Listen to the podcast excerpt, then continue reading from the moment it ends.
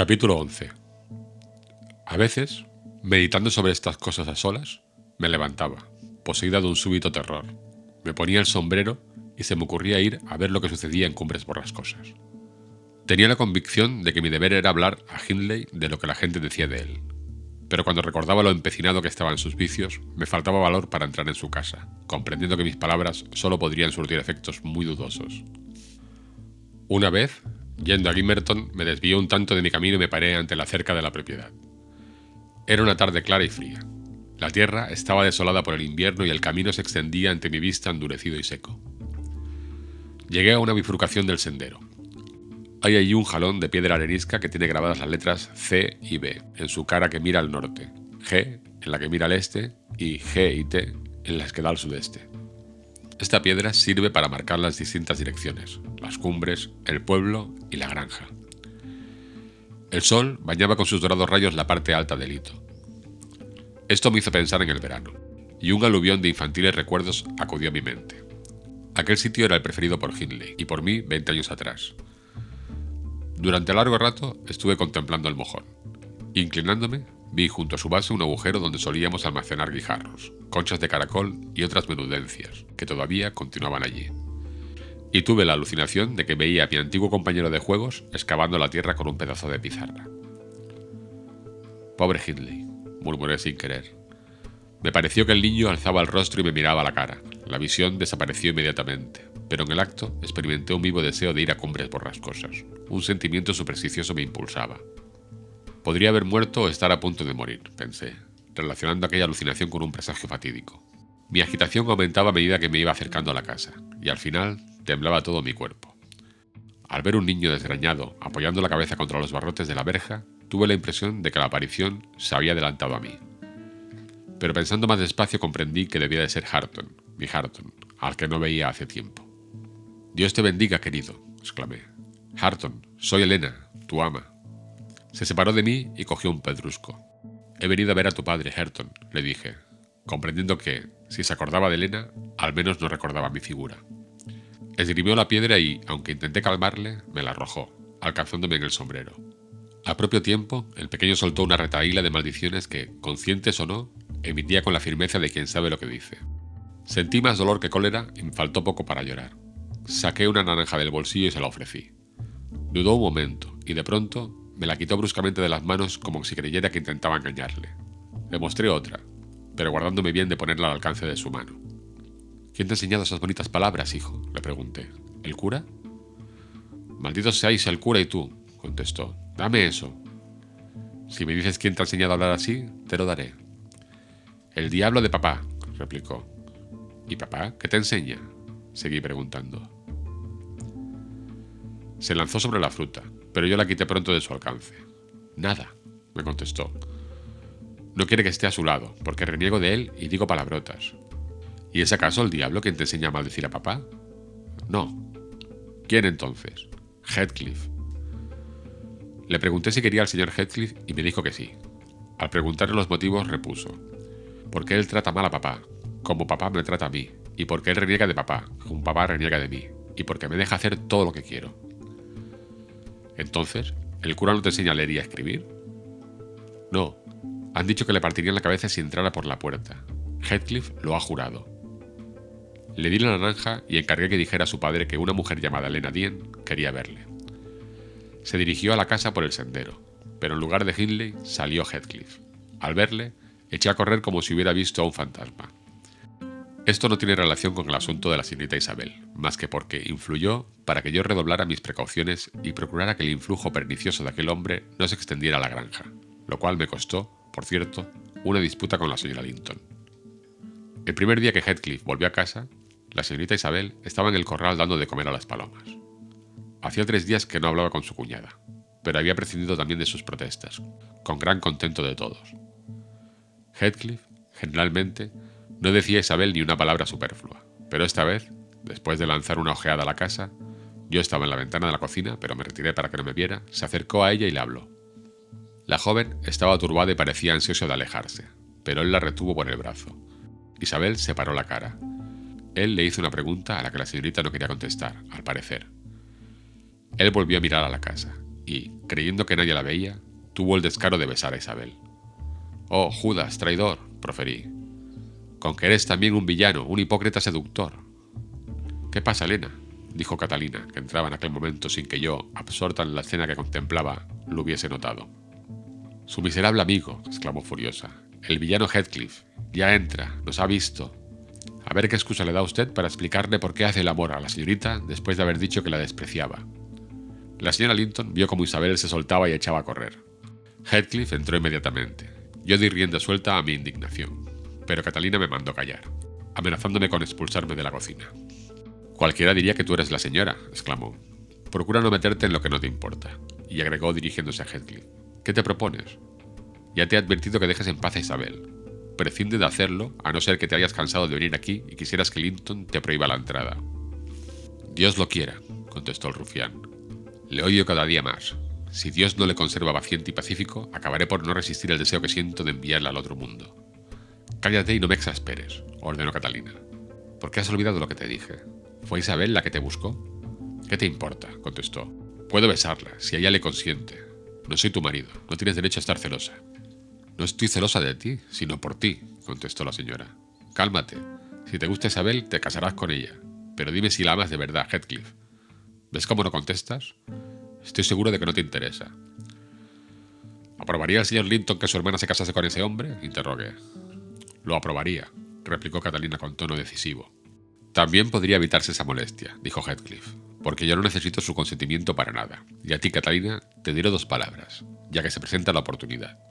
Entérate de que me has tratado horriblemente, ¿comprendes? Horriblemente. Si te figuras que no lo sé, eres mema. Y si te imaginas que me consuelas con palabras dulces, eres una idiota. Y si piensas que no me tomaré venganza de ello, pronto te convencerás de lo contrario. Me alegro de que me hayas dicho el secreto de tu cuñada, y te juro que sabré sacarle partido. No te interpongas en mi camino. ¿Pero qué es esto? exclamó asombrada la señora Linton. ¿Que te he tratado mal y vas a vengarte? ¿Cómo vas a vengarte, ingrato? ¿Cuándo te he tratado horriblemente yo? No me vengaré de ti, dijo Heathcliff con menos violencia. No es ese mi proyecto. El tirano oprime a sus esclavos, y estos, en lugar de volverse contra él, se vengan en los que tienen debajo. Atorméntame cuanto quieras, si ello te divierte, pero déjame divertirme del mismo modo, y guárdate muy bien de burlarte de mí. Ya que has derruido mi palacio, no te empeñes en erigir en sus ruinas una choza y hacerme habitar en ella por caridad. Si yo creyese que tenías interés en que me casase con Isabel, me haría un tajo en la garganta antes de hacerlo. Así que lo que te ofende es que yo no esté celosa, gritó Catalina. Pues no me volveré a preocupar a buscarte esposa, no te apures. Sería como ofrecer al diablo un alma condenada. Me encanta provocar tragedias. Ahora que Eduardo ha dominado el disgusto que le produjo tu llegada y que yo empiezo a estar tranquila, tú te empeñas en buscar camorra. Peleate con Eduardo si quieres y engaña a su hermana, y así te habrás vengado de mí, y mucho más de lo que pudieras imaginarte. La conversación cesó por el momento. La señora Linton se sentó, ceñuda y silenciosa, al lado del fuego. El demonio, que había estado sumiso a ella, se había convertido en indomable. Heathcliff permaneció en pie ante la lumbre, cruzados de brazos, maquinando, sin duda, perversos planes, y yo los abandoné y me fui a buscar al amo. Este estaba extrañado de no ver a su mujer. ¿Has visto a la señora? me preguntó. Está en la cocina, señor, respondí. Está enfadada por la conducta que observa el señor Heathcliff, y si me quiere usted hacer caso, creo que convendría poner coto a sus visitas. A veces es peligroso ser demasiado bueno. Le relaté la escena del patio y la disputa que se había producido a continuación, tan exactamente como me lo permitió mi atrevimiento. Pensaba que no causaría mucho perjuicio a la señora, a no ser que ella misma se empeñase en causárselo tomando la defensa del intruso. El señor Linton tuvo que contenerse mucho para oírme hasta el fin, y sus frases indicaban claramente que no dejaba por un momento de achacar a su mujer toda la culpa de lo ocurrido. Esto es intolerable, exclamó. Es ignominioso que le tenga por amigo y que me obligue a aceptar su trato. Llama a dos de los criados. Catalina no continuará discutiendo con ese rufián. Ya he sido demasiado condescendiente. Mandó a los sirvientes que esperasen en el pasillo, y seguido por mí, se dirigió a la cocina. La señora, en aquel instante, hablaba acaloradamente. Heathcliff estaba junto a la ventana, algo acobardado, al parecer por los reproches de Catalina. Fue el primero en ver al señor, y le hizo un gesto para que callase. Ella lo obedeció inmediatamente. ¿Qué es esto? dijo Linton dirigiéndose a Catalina. ¿Qué noción tienes del decoro para permanecer aquí después de lo que te ha dicho ese miserable? Tal vez no das importancia a sus palabras porque estás acostumbrada a esa clase de conversación, pero yo no lo estoy ni quiero estarlo. ¿Has permanecido escuchando en la puerta, Eduardo? preguntó ella en tono calculadoramente frío. a fin de provocar a su esposo, mostrándole a la vez su desprecio. Heathcliff, al oír a Eduardo, había levantado la vista y ahora, al hablar Catalina, soltó la carcajada con el propósito de que Linton reparara en él. Y lo consiguió, pero no que Eduardo perdiera al momento el dominio de sí mismo. Hasta hoy he sido tolerante con usted, señor, pronunció mi amo secamente.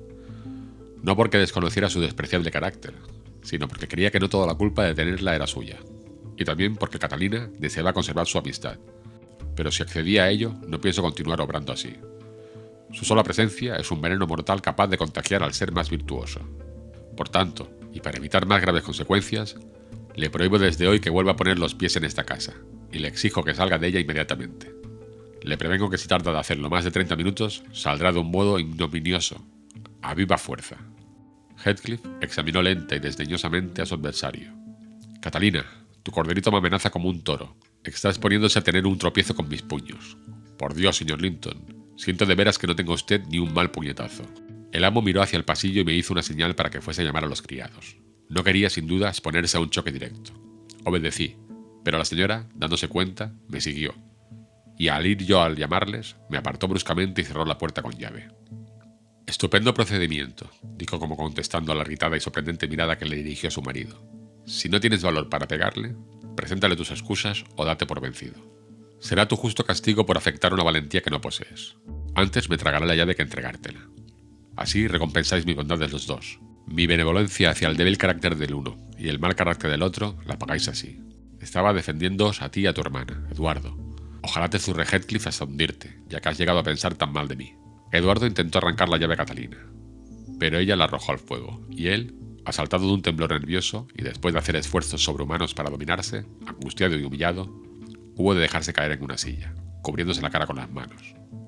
Oh cielos, en los tiempos heroicos este suceso habría valido para que te armaran caballero, exclamó la señora.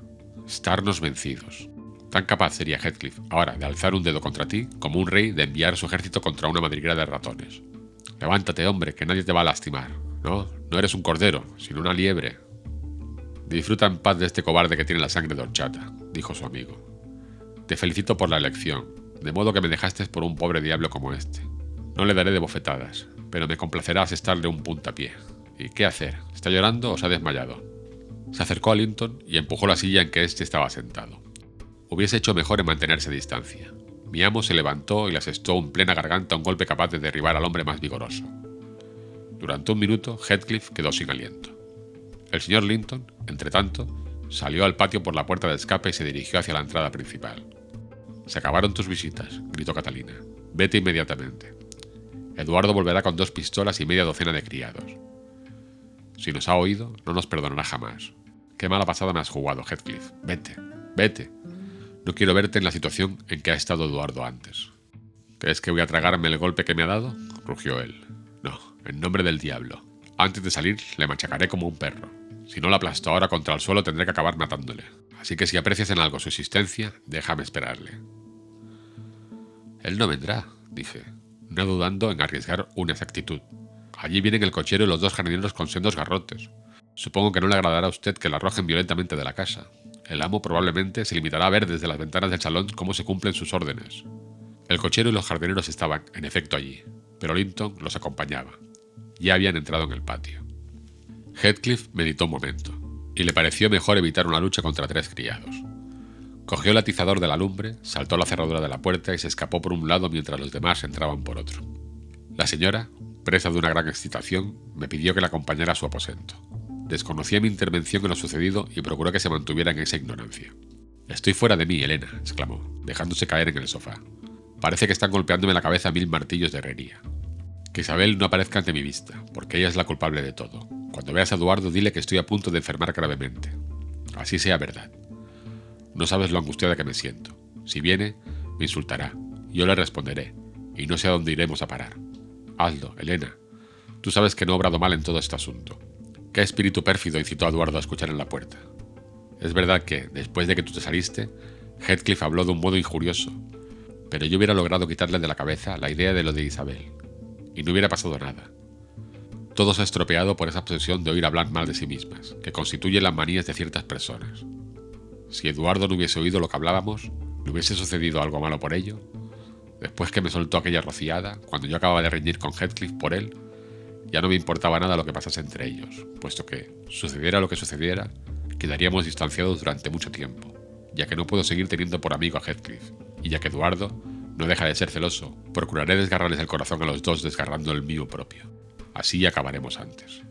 Pero eso solo lo haré en caso extremo, y no quiero que a Linton le coja de sorpresa. Hasta ahora ha procedido con discreción y ha procurado no provocarme. Hazle comprender que sería peligroso abandonar esa línea de conducta.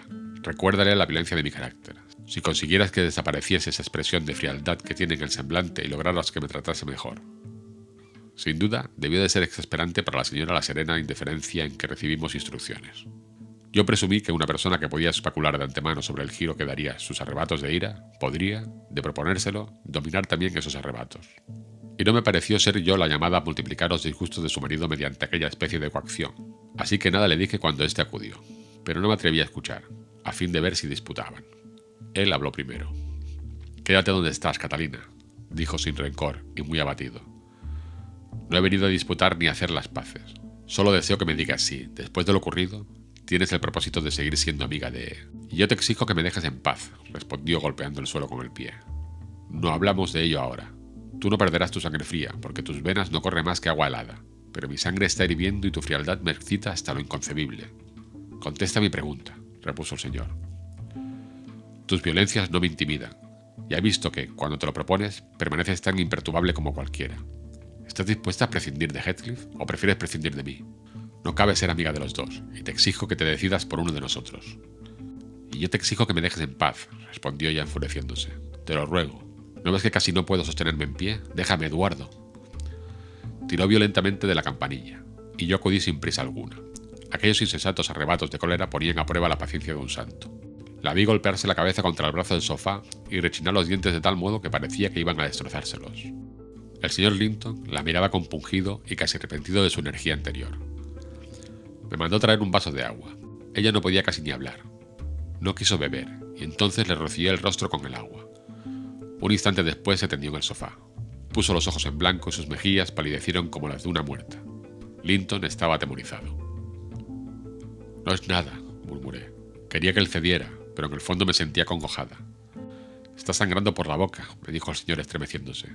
No haga caso, repuse, y le manifesté que ella se había propuesto, antes de entrar él, darle el espectáculo de un ataque de locura. Cometí la imprudencia de decirlo en voz alta. Catalina me oyó y se puso repentinamente de pie. Los caballos despeinados le caían sobre los hombros y los tendones del cuello y de los brazos se le habían hinchado de un modo espantoso. Me preparé, como mínimo, a que me rompiese los huesos, pero no fue así. Se limitó a precipitarse fuera del cuarto. El amo me mandó que la siguiera, y lo hice hasta la puerta de su alcoba, cuya puerta cerró para librarse de mí. A la mañana siguiente no bajó a desayunar. Subí a preguntarle si le llevaba el desayuno, y me contestó categóricamente que no. Lo mismo sucedió a las horas de comer y de tomar el té. Al día siguiente recibí la misma contestación. El señor Linton se pasaba el tiempo en la biblioteca, sin preguntar por su esposa. Había mantenido con Isabel una conversación de una hora, en el curso de la cual pretendió obtener de ella una contestación definitiva respecto a que rechazaría a Heathcliff, sin lograr más que evasivas. Entonces él le juró solemnemente que si ella persistía en la locura de dar esperanzas a aquel indigno sujeto, terminarían las relaciones entre los dos hermanos.